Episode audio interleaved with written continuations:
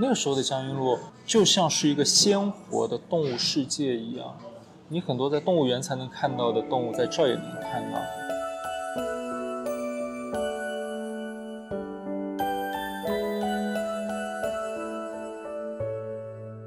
上海这个鸣虫的市场老龄化很严重。我二十多岁时候玩虫，就是上海年轻一代的玩虫玩家。我到三十多岁玩虫的时候，电视台还来找我，我还是年轻一代的代表。我现在已经快奔四了，我已经快奔四了，我还是上海鸣虫年轻一代的代表。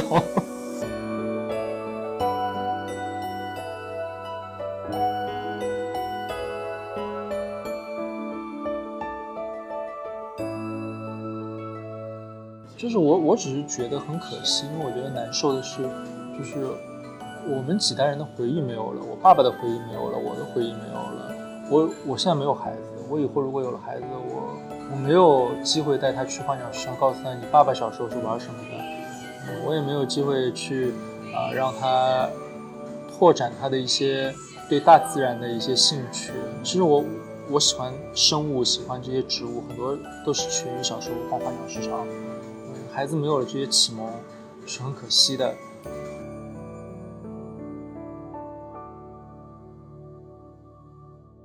各位听众好，欢迎来到新一期晨记播客，我是王岳洲。二零二零年七月三十一日，上海市中心最后一家大型花鸟市场——万商花鸟市场即将关闭。本期节目，我请来一位上海花鸟市场活地图，也是老顾董微信公众号的主理人。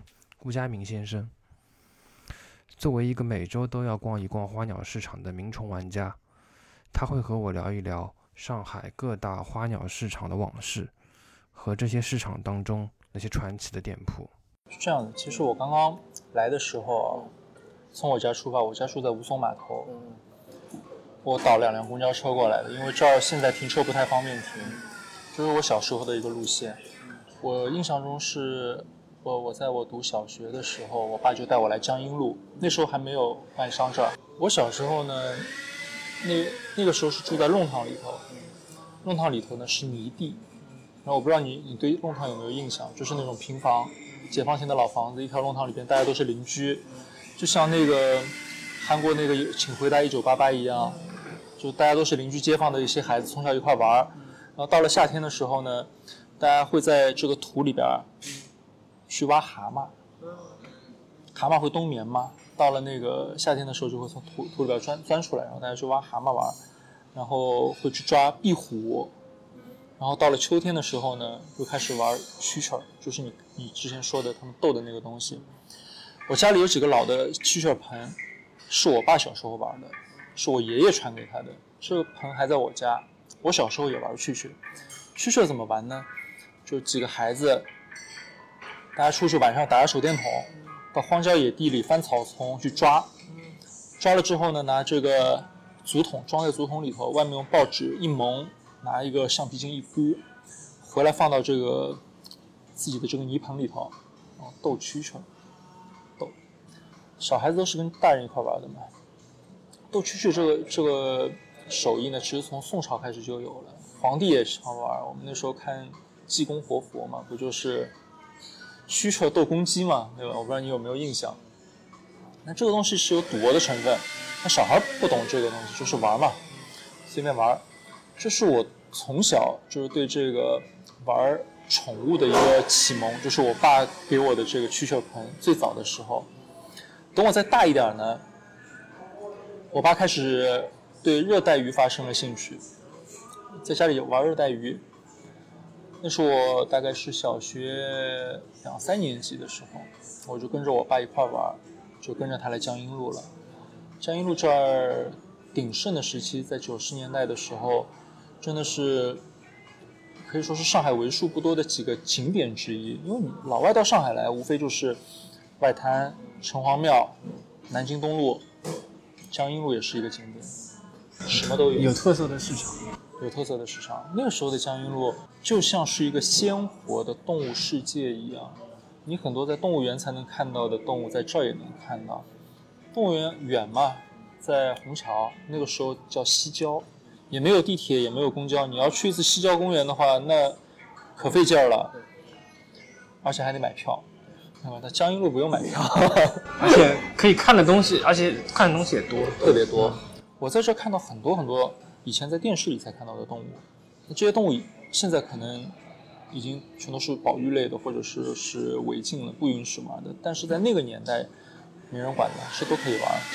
在这个市场里头，我跟着我爸一块儿买热带鱼，我又看到了别人在逗文鸟，日本人传过来的嘛，上呃中国叫辣嘴。一个鸟站在一根小棍儿上，然后手上拿个拿个小米，它就会飞过来，飞过来衔你手上的小米，然后你把它放出去，它才会飞回来。这是一种，嗯，这是一种很很简单的一种驯鸟术，它不同于马戏团里的那种很复杂的。然后我就很有兴趣，我跟我爸说我要玩这个，然后我爸又给我玩玩这个，但是呢，毕竟人小嘛，两个星期不到鸟死了，怎么办呢？那就玩。角凤，角凤也就是现在说的虎皮鹦鹉，是最最基础的一种观赏鸟类，特别好养。一只角凤，我可以把它从小养到大，养到它产产蛋，养到它掉毛死掉，养好多年。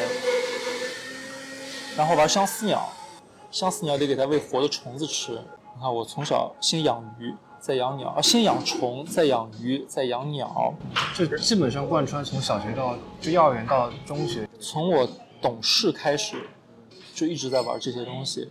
然后我在江阴路市场，对有一个生物发生了极大极大的兴趣，这个生物呢叫龟，我特别喜欢龟，我到现在都喜欢龟。就小时候看到的，哎呀，这龟怎么这么好玩啊？再加上后来在我再长了几岁的时候，大概四五年级的时候，电视里开始放《忍者神龟》。这这这个太好玩了，要开始养龟。那我爸妈也是特别支持我的这些这些课余爱好，不像现在那些孩子，不行啊，去上补习班去补课。我们小时候就是玩，下了课就是玩。然后我我我玩的龟啊，是我妈从菜市场给我买回来的，是一个卖鱼的一个老大爷，打鱼的时候正好打上来小的乌龟，五块钱一个，我妈给我买了两个，只有两个，我就捞上来两个嘛。这个龟在我家养了二十多年。后来死了，那人家跟我说，那你养龟你怎么怎么都能养死呀？二十多年啊，不是说千年王八万年龟吗？怎么才养二十多年？我也不懂，可能是我养养不好吧。后来随着我年龄的增长，然后玩龟、玩虫、玩鸟的这个。呃，阅历越来越深，然后专业知识也去学习之后，才知道其实那些家养的龟，它也就是二十到四十年的寿命。所谓的千年王八、万年龟是不存在的。那估计是要这种很很大型的、特殊的品种，它是可以养到的。所以就是有很多的知识的培养和很多的这些冷门的一些常识或者知识，其实是在我很小的时候产生了兴趣，然后在家长的支持下。当然也离不开像江阴路这些土壤的一个培养。慢慢的呢，呃，在我上中学之后，一直到工作这段时间，念大学这段时间，其实我是没有怎么玩儿。家里有几只龟，是我爸妈在那儿照顾的，最简单的那种草龟嘛，就小时候开始玩的那种。鱼也没有再养了，鸟也没有再养了。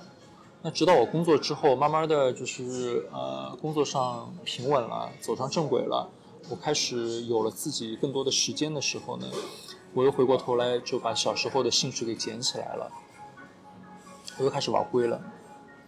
那时候玩的龟呢叫什么呢？叫黄猿。这个龟是我在很小的时候在江阴路看到的，很漂亮，嗯，颜色很鲜艳，背上是有一条金线，然后它的。脖子这边也有两条金线，特别漂亮的，所以是叫黄猿。黄猿。然后我小时候知道这种龟的时候呢，我并不知道它叫黄猿。江阴路的市场上贴着三个字叫克蛇龟，克就是那个攻克的克，一条蛇的蛇，克蛇龟。哎，这东西怎么这么好玩？为什么叫克蛇龟？我就去翻书，然后在《本草纲目》上找到了这个龟叫克蛇龟，因为它可以把蛇给吃掉，它是可以闭壳的一种龟。它它可以把蛇夹夹死，然后把蛇吃掉，所以叫闭壳龟。是通过那个壳来的，不是通过嘴巴我们看到的龟哦，四肢可以伸缩，对吧？脖子可以伸缩，但闭壳龟它的壳是可以闭起来的，它的脖子和脚都可以像一个密闭的盒子一样，在这个龟壳里头的。这龟在我小时候江阴路这么小一个卖三百块，你要说那时候我爸的工资可能九十年代，我爸一个月的工资都没有上一百块，这一只龟要达到三百块。但是在我工作之后，呃，两千零几年的时候，我发现这个龟还是只卖三百块。这个时候我的工资已经能够负担起了，我就开始玩了。但是龟后来现在也不玩了，好几年前就不玩了。它这龟本身名贵，珍珍贵吗？本身很珍贵，珍贵后来归到了国家二类保护动物，就不让玩了。现在就很难买到了，不允许卖，不允许卖。你卖的话是要坐牢的。那时候你想，嗯，金丝猴也才是国家二级，对吧？后来是归到一级了。在那个阶段养龟，还养陆龟。陆龟我不知道你你知不知道，就是那种吃蔬菜、吃水果的龟，那个那个时候也是合法的，现在都是不合法了。所以这个东西我们早很早以前就不玩了，不规范了。对，逐步规范了市场之后，这些东西就是它签到了华盛顿公约里头，它是保护动物，跟鹦鹉一样，你不允许养，养就是违法，更不允许卖，卖肯定是要坐牢的。那在这个阶段里头呢，嗯，我认识了一个人。这个人呢，他对我的这个玩这个宠物的一个转变啊，有有有着很大的作用。这人叫老尤，我认识他的时候他已经快六十了，那我我才刚刚二十多三十岁的这个年纪嘛。他是个摄影师，时尚摄影师，拍时装、拍拍这些东西的。他他到我办公室来拍服装，因为我是做服装的嘛。嗯，然后我就说，哎，老尤，你身上怎么有蝈蝈的叫声？冬天嘛，穿着皮夹克。说他掏出来一只虫子给我看，你看，蝈蝈。我说这个蝈蝈是不是就是我在那个电电影那个《末代皇帝》里头看到那个东蝈蝈？是。然后说今天不工作了，咱们俩换鸟市场去。反正那那他是我管的嘛，我今天不工作了，这些工作明天再做。我们两个出去逛换鸟市场，呃，爷俩我们就打个车到江阴路。然后呢，他介绍我认识了老谭。我差不多玩虫啊，重新玩虫、玩蝈蝈也是从那个阶段才开始的。小时候是玩蟋蟀的，没有玩过蝈蝈。蝈蝈无非就是放暑假的时候，我爸买一个挂在挂在屋檐底下让我玩的，就那种竹编的那种。那从那个时候开始呢，我就开始就是跟老游认识之后，开始逐步的开始玩鸣虫了，就系统的玩鸣虫了。从蝈蝈开始，然后到各种各样的，这个其实它是一种树蜥，蜥就是蟋蟀的蜥。鸣虫分好分很多种，灵、蜥，还有蝈蝈类的叫中丝。在北京的那个呃故宫里头就有个中司门嘛，有个门叫中司门，因为蝈蝈肚子很大，特别能产子，一产就产很多很多的子，就取个中司门就是。就是讨个吉祥嘛，愿意皇帝的妃子们多多多生龙种嘛，就这个意思。然后呢，我的第一只蝈蝈的有机教冠就是老尤送给我的，是老谭的桶。认识老谭的时候，老谭都已经八十多岁了。然后呢，就是我们经常到他到他这儿来玩，然后坐在他他的一个小店里头聊天。他其实店开了很久，店开了很久。老谭那个店有年头了，他是文革的时候就有了，先摆地摊，然后开始有店。做到现在，做了一辈子这个活儿。老谭，老谭是这样的，老谭是个原来是工厂里头的工人，他就是做有机玻璃这一块的，就是说像车工一样做这个的。然后他就一次偶然的机会，他说：“我能不能试试用这个有机玻璃来做厨具？就自己做，做出来的那个方方的是黄磷盒子嘛。”然后呢，他就说我做了几个去摆地摊儿。当时是正好市场有这个需求，要把那个盒没有，他自己想，他就是异想天开，说：“哎，我我试试吧。”就做了这个去摆地摊儿，也没人买。然后他遇到了一个贵人，这个贵人就是滑稽大师姚木霜。姚木霜一看这个东西，哎，很有意思啊，我喜欢玩虫嘛，卖一个给我吧。然后哦，他不敢卖给他，为什么呢？那个。当时这个叫投机倒把嘛，不能私人做生意。私人做生意，送给你吧。你姚大师全的全上海都认识的一个滑稽大师，我送给你。杨木霜不行，我必须得买，硬把钱塞给他，塞了三十多块钱给他。一个月工资才多少钱？要塞这个钱，然后他就觉得这个东西可能是个商机，就开始去研发，开始自己去尝试。其实这个罐子大有讲究的，你用的是什么料，它的厚薄是怎么样的，直径是多少，高度是多少，然后里边加的弹簧是多少圈，什么材质的，都会影响到这个你听到这个蝈蝈的声音。刚刚我们在那挑蝈蝈，其实你听，我不知道你有没有听到我跟老韩的一个对话，我说找个笼子养吧，老韩就说肯定不行，你你养在笼子里，差的和好的它叫出来都差不多的，好的虫一定是要养在。有匹配的重聚里头，才能把它的呃一个好的声音的一面给发展出来。这也就是说，重聚的一个发展史。其实老谭的这样一个无心之举，其实改变了中国这个重聚上千年的一个格局。那说到重聚，大家就是知道葫芦嘛，对吧？养在葫芦里头的，从古至今就是葫芦。然后到清朝的时候，是达到了一个巅峰。然后到呃新中国之后呢，它一个衰落，因为种种原因，玩这个东西的人少了，衰落了。衰落之后呢，王世襄又把这个东西给拾起来了。拾起来之后呢，这个东西一直就是个很名贵的东西，因为葫芦本来就是难长难做。直到老谭做了这个有机玻璃的，也就是我们所谓的这个现代重重罐，它从一个艺术品变成了一个工艺品。大大的降低了它的一个门槛儿，改变了南北虫具界的这个格局。以前北方的虫友看不起南方虫，你们玩什么呀？你们又不懂。但是就是说，北方人还是服老谭的罐子的，老谭那个罐子北方是服的，就它真的是可以把这些蝈蝈的叫声，就是发挥出它最大的一个潜力。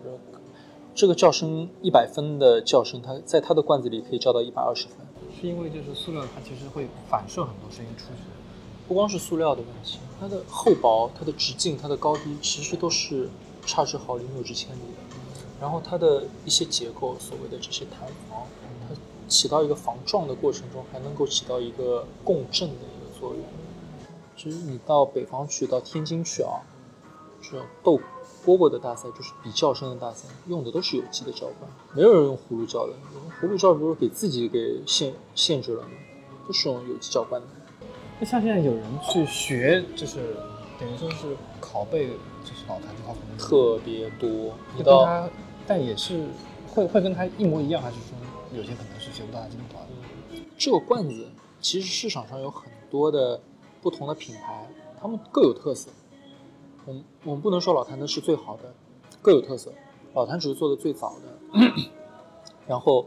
他是这一代这一代手工艺人里面，他现在是年纪最大的，名气最响的。但是做这个有机玻璃教官的艺人，手工艺人是很多的，各有千秋。从外形上，从功能上各有千秋。啊，但是在网上其实有很多人是仿冒老谭的，因为在北方很多人还是认老谭，所以在网上就有很多假的老谭的罐子，特别多。每次去老谭都跟我说。看又有人仿冒我的东西了。他一直说的一句话就是：我不介意你做同样的东西，你做自己的品牌，你用我的款去做自己的品牌都可以的。但是你不要仿冒我，你不要打我的 logo，你的东西做出来不好，人家会说我老谭不好的。这些各个市场里的那些老师傅、老的这些摊主，都是江阴路出来或者江阴路的徒子徒孙。江阴路是一个最大最全，它什么都有。江阴路没有了之后呢？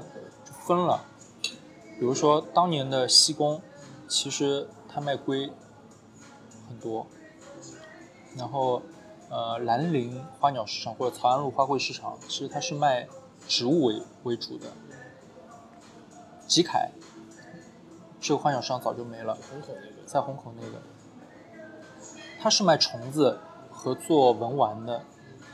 吉凯到了周末的时候，周六日有时候。但每个月会有一次摆摊，卖文玩、卖古董，感觉就是个迷你版的潘家园，就跟以前的庙这种差不多。对，嗯，后来也没有了，也没有了。然后漫商这儿呢是以鸟和虫子为主的，后来等了。吉凯没有了，西宫西宫那儿几乎没有虫，西宫没有人玩虫，就是那些爬行的，都是爬行爬这个东西。西宫是工人文化宫，然后它里边有很多小商品，就是女孩子做指甲，就像人民广场楼下那个什么华城街性质一样，但是当中旁边有一个专门的区域是做花鸟市场的。那个地方我我那个时候经常去，因为在那个阶段我我比较喜欢玩两爬嘛。后来两爬不玩之后，就开始玩虫。我上次在你们那里看到，还有就是杨浦那边有条路马路的一个事情，那条就是叫本溪路。对，本溪路。本溪路，本溪路现在现在可能还在，但已经不是以前的样子了。本溪路本溪路规模很小很小，可逛性不强，可逛性不强。我小时候去的时候呢，住在马路边上。那后来就是有了城管之后就取缔了，不允许。就是那些卖鱼的，卖热带鱼、卖金鱼的，就像这种袋子装着一袋一袋装好的，装好之后都是自己那些爱好者自己在家里头去孵化出来的鱼，拿出来变现。它不像是那些开店的，开店的大多数都是二道贩子，我到渔场里面去批，批过来卖的，我以此为生的。那那些是不一样，他是爱好者，我自己养的鱼繁殖出来了。孵出来小鱼了，我拿出来卖，卖掉之后换点小钱，我再再去就是升级我的设备或者买鱼食之类的。一个袋子装好，穿一件老棉袄插在里头，一袋一袋挂好的，很有意思的。我说哎，红绿灯有吗？自己跳，推着一辆二十二二十八寸的自行车，然后穿着件老棉袄在那儿站着，然后买鱼，自己挑，把衣服敞开你自己挑，就这样的。我小时候的印象。那时候没有城管的，合法的，没人管的。文文这个人呢，咱们说回到文文，他到现在为止都是我特别好的朋友。我跟他怎么认识的呢？特别有意思，在零五年的时候呢，两千零五年的时候，互联网那时候刚刚兴盛起来，有过一个阶段，有一个网站叫易物网，我不知道你有没有印象，以物易物。就那时候讲的是说，国外有一个有一个女生，她用一个别针换了一个别墅，就是我先用别针换一个小东西，再用小东西换别的东西，最后换到一个别墅了。一个闲置的网站，类似于现在的闲鱼，但闲鱼是明码标价的，衣物不是，衣物是以物易物换，我们俩换东西，挂在上头。我那时候呢是养养龟的，业余养龟玩，也是刚刚开始玩陆龟这个。这个品种，然后我就在闲义乌网上面闲逛，就看到有一个有一个用户挂了一个照片，说我有两个陆龟，我就是跟他聊了，我说哎，你这个陆龟能不能换给我？我想要。然后他跟我说，他说哎，这个其实早就死了，没有的东西，我挂在上面呢，只是想交交朋友的。然后后来咱们俩就加了 MSN，那时候早嘛，加 MSN 聊天。挺投机的，这小伙子呢，以前从来没养过龟。这两个龟他第一次养，没没多久就养死了。我我就跟他说，我可能比你多玩几年，稍微有点经验，咱们约着一块去花鸟市场玩吧。约了网友见面了，去了江阴路。那时候的江阴路呢，第一次拆迁拆完之后没有拆彻底，还有还有一些残留的，卖龟非常多，包括现在。两爬街很有名的灵龟之家也在那儿，我们俩就去了去逛，逛完之后意犹未尽又去了西宫，然后我们就成了很好的朋友，一直聊，一直聊聊这个聊那个聊这个聊那个，但他呢跟老韩一样，是特别钻研的人，他不会去研究这个东西有什么历史，这个东西它是怎么发展，没有这个兴趣，他就是想。通过这个变成自己的一个事业，把爱好变成事业，然后他就去开了个淘宝店。最早的时候是卖龟粮，然后就逐渐逐渐的去卖，呃，两排的衍生产品，加热棒啊、硅缸啊、底滤啊，各种各样的东西。有了这样一个淘宝店，然后这个店呢，现在是全中国呃。两爬衍生产品 C 店销量第一名，很有名。然后他现在还在做做这个。他有实体的店铺？没有实体店铺，就是做电商，就做电商，就是做电商，没有实体。当时已经眼光很超前了。然后当时他根本就没有想到这个，想的只是我想把我自己的爱好变成自己的事业，就去做了。做着做着之后，发现一发不可收拾了。然后越做越多，越做越多。但是他他今年遇到了瓶颈，因为今年，呃，很多东西不让养了嘛，有好多的那个玩龟的玩家和玩一些冷血动物的玩家全都上岸了，因为受到影响嘛，不能玩。所以他现在也在逐渐的拓宽一下自己的经营的范畴，像一些观赏鱼、观赏螺。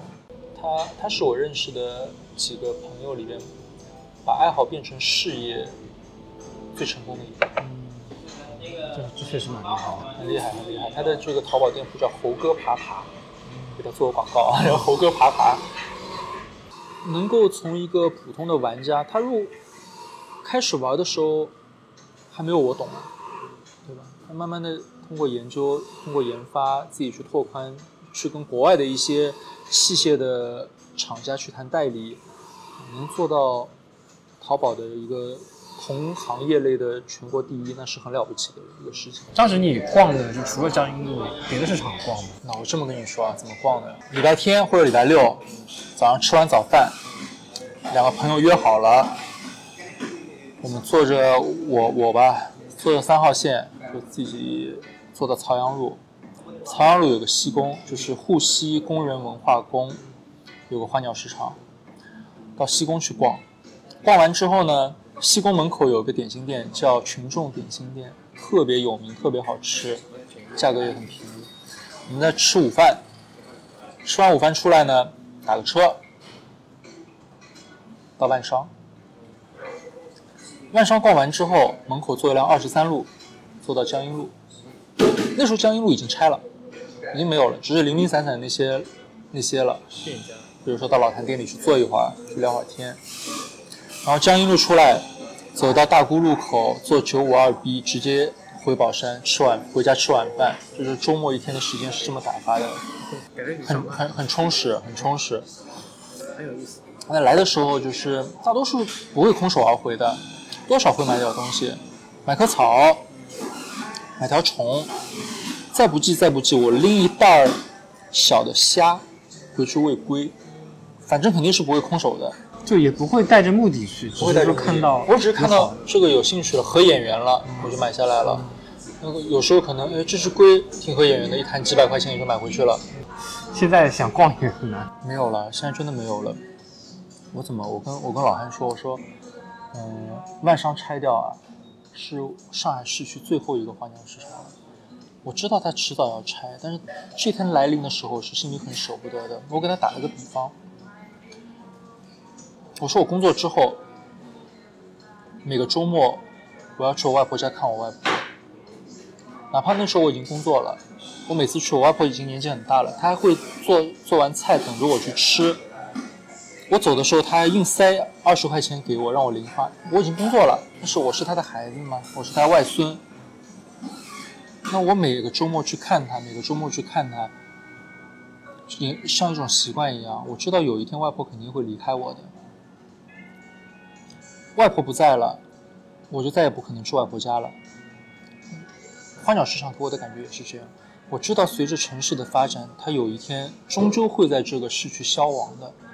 但是我每个周周末都要去，因为我不知道它哪一天会被会被取缔了，会被拆迁了，所以我每个周末都想去。我还可以看看它，可以啊感受一下里面的这种气息。那我现在知道七月底它要没有了，这个感觉就像我外婆走了，我再也没有外婆家的那种感觉。有盼头没有？没有盼头。南宁它也是一个很大规模的花鸟市场，但是的它的历史啊没有那么悠久，不像市区里这些就是有几十年悠久的历史的，就几代人都在这儿成长。我爸也在这儿，我也在这儿。那我同一辈的那些已经有了孩子，孩子已经大了，他们可能也会在这儿有一个传承，就像就像我们这一代人看上海申花的比赛长大一样。它不管怎么样，它都是我们一个几代人传承的一个一个符号，对。但兰陵不一样，兰陵它的历史没有那么悠久，而且它不是市区，它属于是在比较边缘的地方，你要去没有那么方便，交通上面也没有那么方便。然后其实呢，我觉得有一天兰陵也会没有的，只不过是时间问题。就像是我们当时知道西宫也会没有，知道曹安花卉市场也会没有，知道。啊，这个万商也会没有一样，在江阴路被拆迁之后，就已经知道，只不过是时间的问题。但但是你不要看一个花鸟市场的消亡，它其实是像一个蝴蝶效应一样，会有很大的一个对对未来这几代人会有影响的。我打个比方，我给你打个比方，我去年在江阴路做做那个沙龙做讲课的时候，我问下面坐着的人，他们下面的人有有很小的孩子，有跟我一般大的人，还甚至有些是还比我大一些都有。我说，哎，你们看我今天带过来这个是什么？我就拿出这样一个虫子，我说，你知道这是什么吗？好多人说这是蛐蛐。我说这是蝈蝈。你们知道蛐蛐和蝈蝈的区别吗？不知道，我们只知道会叫。他们不懂。大部分像我这代人我都不懂，你不懂，我都不怎么，基本上不怎么没接触。没接触过这个，然后再给你举个例子，是前两年我在网上看到一条新闻，说有一个呃佛教的一个团体去放生，然后他们把乌龟放生到长江里头，然后说说乌龟有灵性，我把它扔到江里头去了，然后它又游回来了，游回来不舍得走，然后再扔回去又游回来了。不得不开着船开到江中心把它放生了。然后我看到这篇文章，我就不知道哭好还是不知道笑好，因为它照片里面配的这个乌龟是只陆龟，陆龟是不会游泳的，你把它扔到江里，它是会淹死的。它不是为了感恩回来回来不舍得走，它是扔到水里我会死的，知道吗？这就是很多常识，但这种常识在书本里面没有。那如果你有这些养。养宠物的一个兴趣爱好，你就会去，会去研究，就会去知道。但换鸟市场没了，我们就不会知道龟原来分水龟、分陆龟、分半水龟，虫子原来还分呃中丝、分蟋蟀类的，还分呃鳞，对吧？大家不会知道这些东西。金金鱼是怎么样的？锦鲤是怎么样的？很多小孩子并不知道，他们也没有机会再知道了。现在。互联网越来越发达了，电商越来越发达了。其实你在淘宝上可以买到很多虫子也好，虫具也好。但是如果你是追求这个东西的，你是没有办法在网上买的。我我再给你举个例子啊，嗯，今年疫情期间，大家都在家里头闭关，在有一个阶段我特别难受，因为每年的冬天我。我都得玩虫啊！我没有这个虫子叫声，我就很难受。那花鸟市场都关了嘛，我们也不能出来，那怎么办呢？我正好看到朋友圈里头有一个之前花鸟市场的商家放了段视频啊，我新到的蝈蝈，那个视频那个蝈蝈一眼就相中了，叫的真好听，一眼就相中了，我就给他发私信，我说这条蝈蝈多少钱？啊，他跟我说这条蝈蝈多少多少多少钱？我说行，我要了。他说：“我顺丰寄给你。”我第二天收到这条虫的时候，这条虫根本就不是昨天视频里的这一条。然后我去跟他理论，我给他发消息，我说：“你你确定这条虫是去昨天你让我看的这条虫？”他说：“肯定百分之百，就这条。”你没法辩驳，因为没有证据。因为虫其实长得差不多，你没有证据去说这条不是之前那条。但是我们这些玩虫的人，我们是知道的，它的一些细节，它的叫声完全就不是同一只。我我只能打落牙齿往肚子里咽，我只能吃这个亏，我以后再也不会从你这儿买东西了。你你这个人就从我的名单里边变成黑名单了。那电商就是这样，我买虫子的话，我一定要看到它的，看到它的样子，然后听到它的叫声，我才会花钱去买。这样一条虫子，我刚刚买的时候是一百五十块钱，在冬天的时候，就过年前，这条虫子可能可以卖到五百块。就不同的季节嘛，夏天虫子便宜，冬天虫子贵。那我在你这买买这个虫子，我愿意花一百多或者说五百多买你这条虫子，因为它值这个价。我认为在我心目中它值这个价。但是你也刚刚看到那些关在塑料笼子里的，它可能二十块钱就可以买一条。就是不追求它品质的人无所谓，但店在网上买我是没有办法做品控的，但是很可惜。上海这个鸣虫的市场老龄化很严重。我二十多岁时候玩虫，说是上海年轻一代的玩虫玩家。我到我三十多岁玩虫的时候，电视台还来找我，我还是年轻一代的代表。我现在已经快奔四了，我已经快奔四了，我还是上海名虫年轻一代的代表。是你，你有看过就比你小的人在玩？没有，是因为就是诱别的诱惑太多了吗？真没有。虫这个东西啊，首先家长灌输的一个概念就是玩物丧志，你玩它干嘛呀？又不能当饭吃，又不能成为你以后发展的一个一个工作的一个方向，你玩它干嘛呀？你看玩它都是老头子没出息的，退了休的才玩，所以久而久之，年轻人不玩这个，年轻人也觉得这个东西没意思，更愿意去玩另类宠物，蜥蜴、蛇、蜘蛛。就冷血的，玩的很多，但虫子真的是越来越少，越来越少。以前我们都玩龟，现在都不玩了，因为就是这样的这样那样的原因。其实早几年在在这个华盛顿公约啊签署，就是宣布政府宣布就是这个不合法之前，我们早就已经不玩了。无非就是说有时候可能出于出于一些。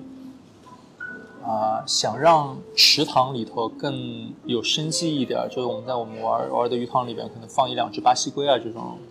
那早早几年的时候，我们玩的是很专业的，非常专业。专业是指是各各类好的龟，好的龟，甚至让它研究它怎么繁殖，就会专门去配配帮配对，配对配对，然后玩基因，怎么样让它就是产生出白化的一个品种，怎么样把它孵化出来，这些都是。等于说你们自己搞了一个类似于像像卧龙的这种大型猫，对，就早几年我不知道你知不知道，苏州动物园养了两只斑鳖，就中国只有这两只了。然后后来好像现在只剩一只了，死了一只，就已经要绝种了。然后一直专家在给他们繁殖，让他们生蛋，让他们配种，因为年纪大了嘛，受精率低，配不出来。然后后来就是有一天，就是有个推文出来说。斑鳖死了，然后下面就好多网友说，如果让民间的玩家来试试的话，可能早就繁殖出来了。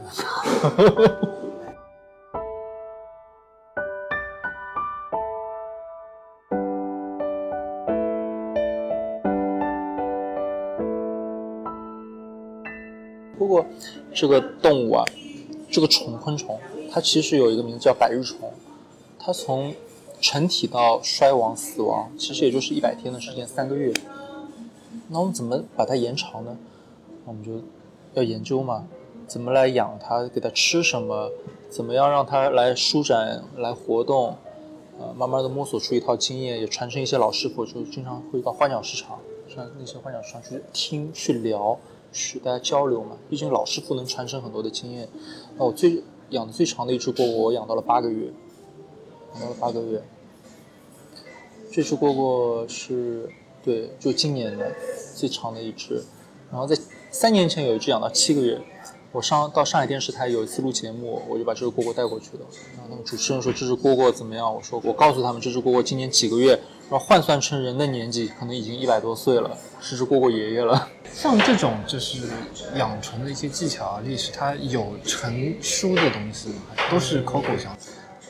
不有成书的东西，那你吃到农科院啊什么，其实它是有的，讲这个昆虫的习性什么的。但是你把它作为一个，呃，宠物来养的成书，好像没有特别，好像没有特别。主要就是好像到市场里面去这种，就大家自己去口口相传的，去自己去摸索，并没有说。怎么样把它养好？你怎么样把它养活？怎么样让它繁殖？这是有的，农业农业书刊里面都是有的。理论性的理论性的东西，就是养殖嘛，养殖类的，这是有的。就农农业上。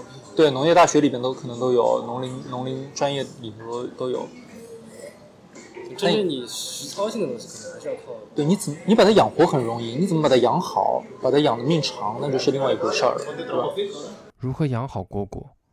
老顾和我介绍了两个技巧。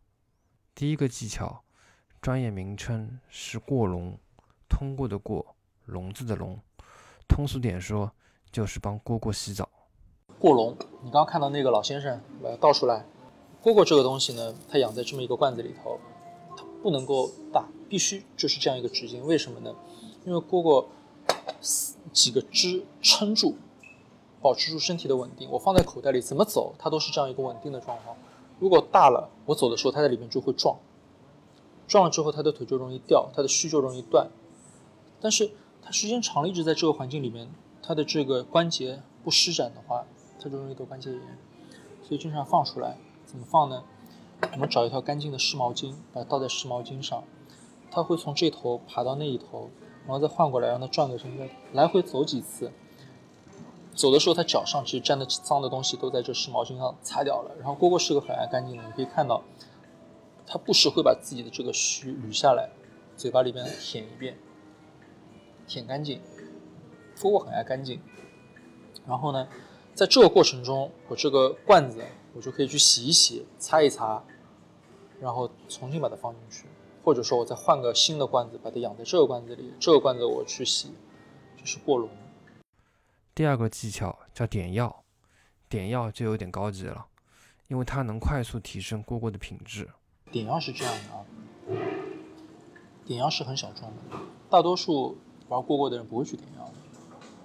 点药是提升它品质的。瞬间提升品质的一个方式，但是它不是一个一劳永逸的。就怎么说呢？就是嗯，你这个人长得美，他就是美的。但是我用美颜相机拍出来，它始终就是用美颜相机拍出来，你只能活在这个照片里面。点药就是这样子的，它是照出来很好听，但随着这个蝈蝈的衰老，它的身体的结构发生改变，就像人的肌肉会松弛一样。我的纹身，我现在纹在这很好看，可能等我老了之后，我的肌肉垂下垂了，它就不好看了。点药就是这样的，等它老了之后，它的叫声就会变得非常非常难听，因为它点了药，这个药是去不掉的。就它只是永久改变了它的，永久改变了它是它的结构了。所以就是玩这个东西，就是我在这一个阶段里头，享受这个阶段，享受这两个月之后，我就不用去管它了，对吧？蝈蝈的叫声不是比它的声音的，好的蝈蝈的叫声，它讲什么呢？第一个，它声音一定要洪亮，就所谓的。分贝高吗？第二个，它的节奏要慢，节奏越慢越好，而不是说你听到很多呱呱呱呱连在一块叫，连在一块叫的那个声音会觉得让人很烦躁。慢，低沉，然后它的声音是像蛤蟆的那种叫声，咕咕咕咕的那种圆润的感觉，这种感觉会听得很舒服。像低音炮一样，低音炮一样，慢慢的，就是最好的蝈蝈啊，它是能叫出蛤蟆音的，就像一只蛤蟆在那叫一样，咕咕咕咕，节奏慢慢的，很很圆润、很洪亮的那个声音，这是蝈蝈中的极品了。养在笼子里那些蝈蝈都是下锅，不会不会有任何一只叫出这种声音的，叫出这种声音的，只是在冬天玩的那种冬蝈，冬蝈是精品蝈蝈，价格都本来就不一样，所以。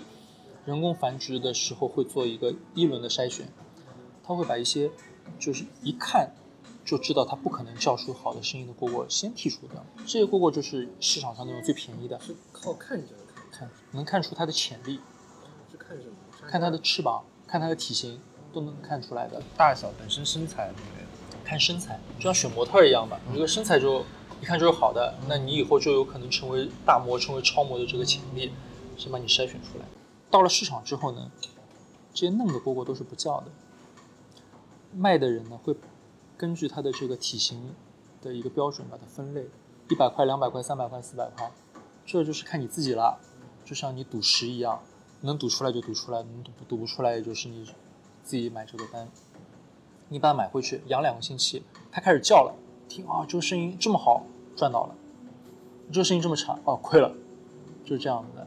其实也也是有一些运运气成分，运气的成分。那还有一种就是商家养，养到两个星期了，它开始叫了，它开叫之后，商家就可以把它分类了。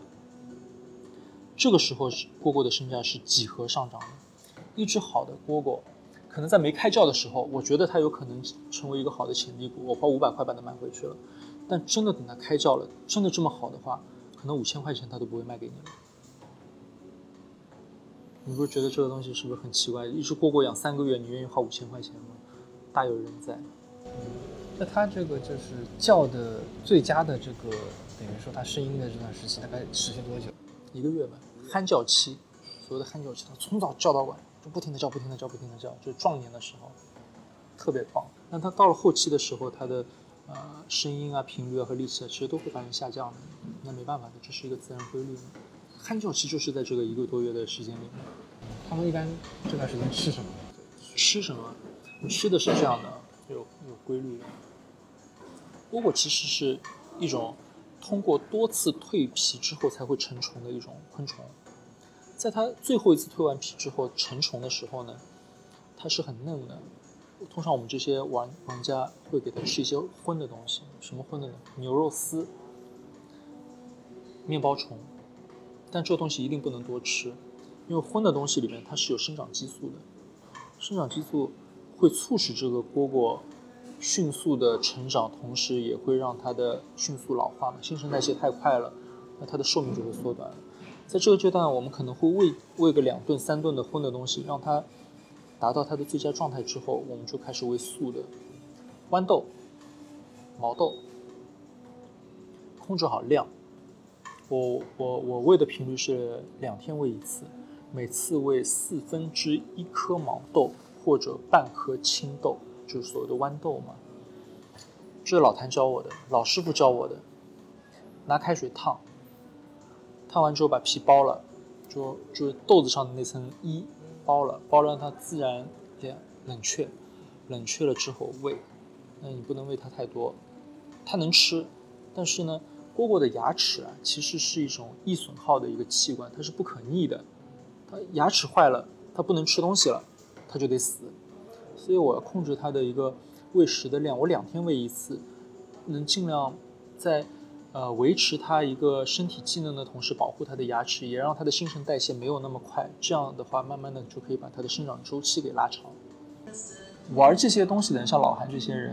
其实只要工作没有受到太大影响的话，他还是愿意投钱去玩这些东西的，因为这是他的爱好嘛，他的一个生活的一部分。保持一个平衡，保持一个平衡。你看我我们玩床，其实你说花几百块钱买两条虫，很多人觉得不可思议。那我觉得买了也就买了了，对吧？我 cover 的每天的成本也就几块钱，我每天我每天可以听它叫，我生活中有了乐趣，那我花这几块钱我也是乐意的呀。而且这个意境啊，真的是，你买一条好的，你不买蝈蝈不玩鸣虫的人和你买就是那种下锅的人是不一样的，你听到的这种感受是不一样的。那北方人到了夏呃到了冬天的时候吃火锅的境界是怎么样？围几个人围着一桌吃火锅，然后竹筒打开放出蝴蝶。吃边边吃火锅边看蝴蝶，在这个我蒸腾起来蒸汽上来飞，这是北京人吃火锅的最高境界，就是以前皇族的人这么玩的。皇族的人夏天吃那个冰镇酸梅汤，因为以前没有冰块，冰块是冬天存下来的，有钱人才能吃得到。冬天的时候，我吃火锅，听着蝈蝈的叫，看着蝴蝶在我的头顶在飞，这是一种反季的这样一个享受。但是现在科技越来越发达，大家也对这种概念就越来越模糊了。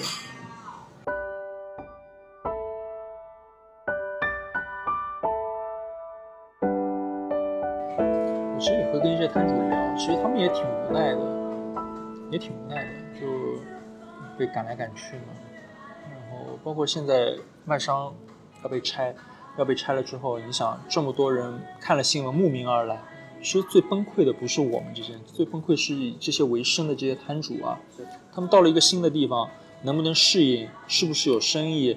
然后适应之后，是不是马上又要被赶走了？嗯，都不一样。而且你你看这些玩玩这些呃卖以以此为生的这些摊主也好，呃一些就是说手艺人也好，他们其实不懂电商，也不懂互联网的，他们并不懂怎么把自己的东西搬到互联网上去。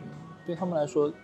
影响最大的其实是对，是他们这些人，就是我，我只是觉得很可惜，因为我觉得难受的是，就是我们几代人的回忆没有了，我爸爸的回忆没有了，我的回忆没有了，我我现在没有孩子，我以后如果有了孩子，我我没有机会带他去花鸟市场，告诉他你爸爸小时候是玩什么的，我也没有机会去啊让他拓展他的一些对大自然的一些兴趣，其实我。我喜欢生物，喜欢这些植物，很多都是源于小时候逛花鸟市场。孩子没有了这些启蒙，是很可惜的。你可以接触到，你可以摸到，可以看到，甚至喜欢可以买回家慢慢研究。孩子没有了这样一个土壤，对他们来说其实是挺遗憾的。可能就美好的。瞬间或者回忆就定格在把把定格在这一段了，对吧？可惜吧。你刚刚跟我一块到花鸟市场转了一圈，你有看到有多少年轻人吗？几乎没有，都是年纪大的。在录这期节目之前，我跟着老顾逛了万商花鸟市场。节目最后，你可以听到一段约十分钟的实录，算是一份对这家老牌花鸟市场的告别吧。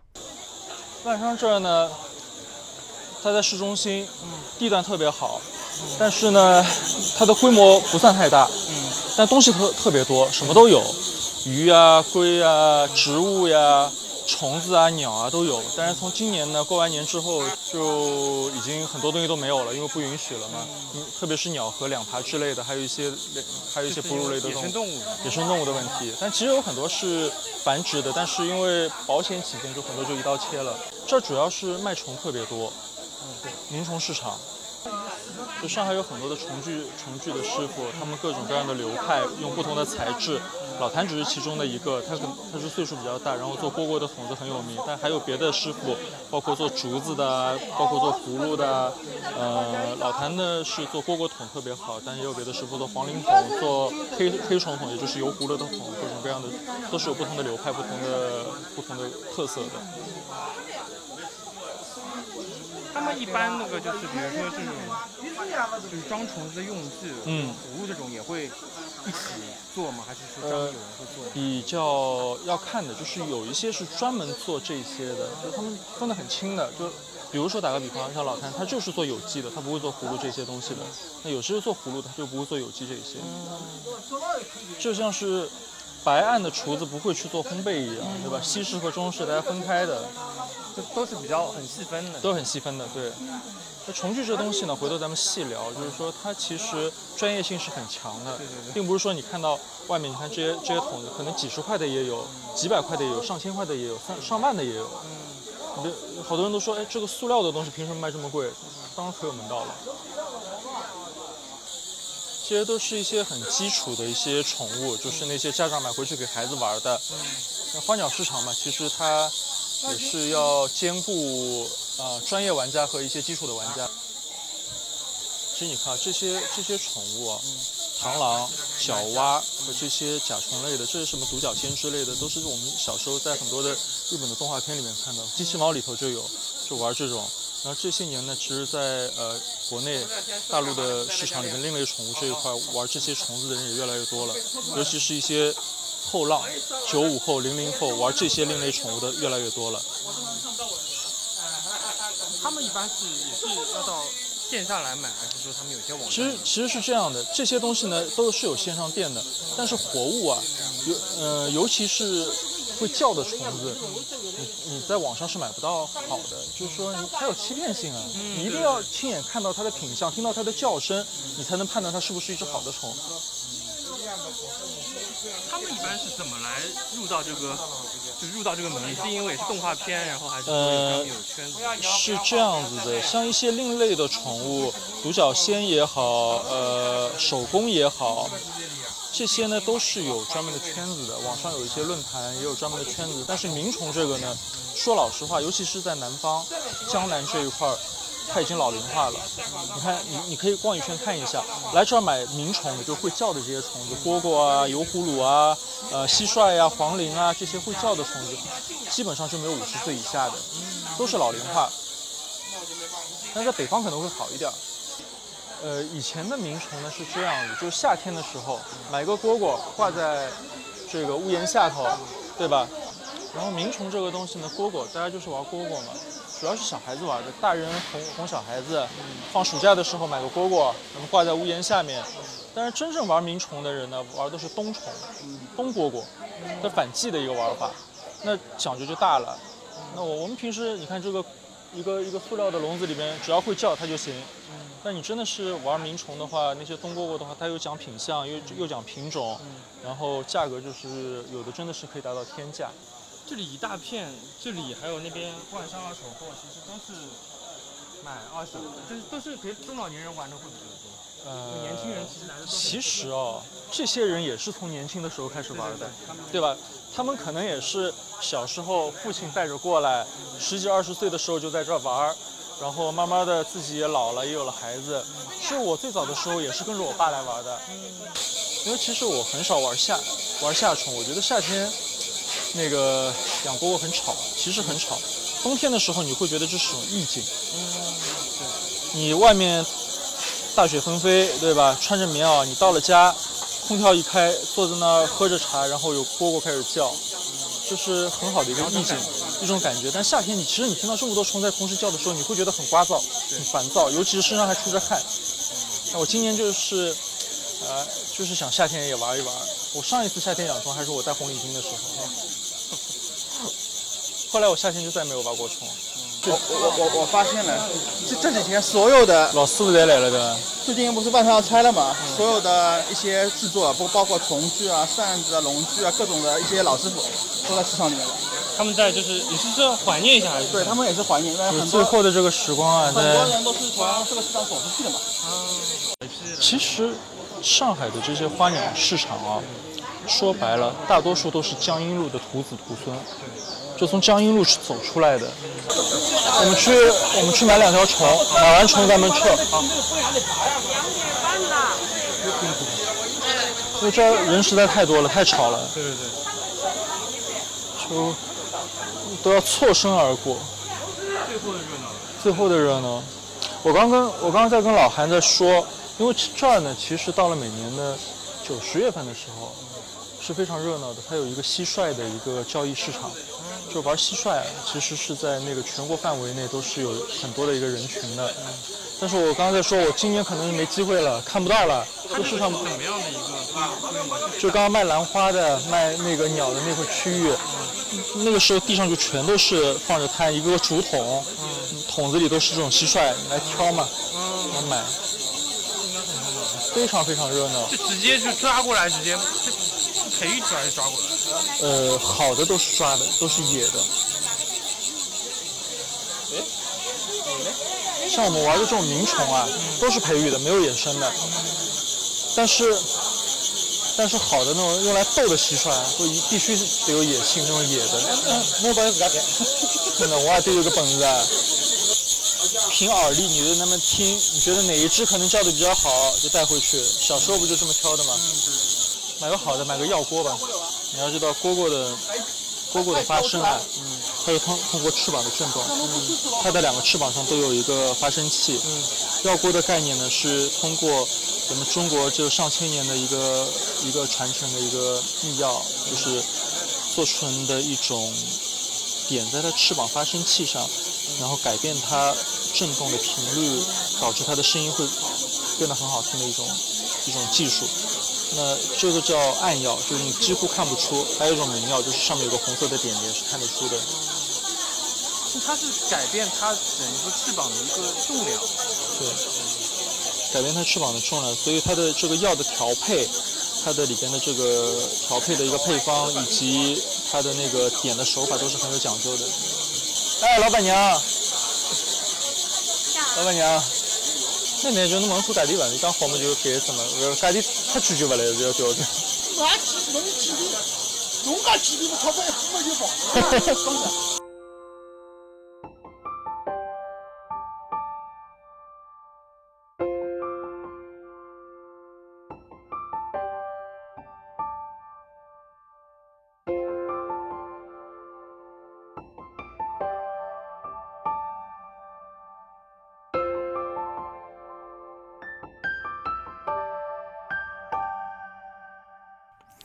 成绩播客开通了微信听友群，欢迎大家搜索 CJBKXCS，也就是成绩播客小助手拼音的首字母。小助手会邀请您进群参与讨论。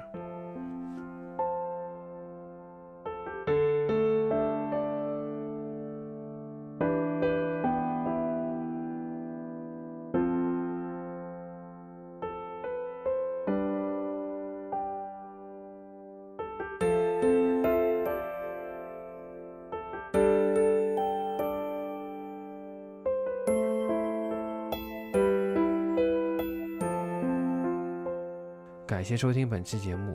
您可以在微博、微信上搜索“晨记播客”与我们互动，也可以在喜马拉雅、苹果 Podcast、小宇宙等播客客户端上收听节目。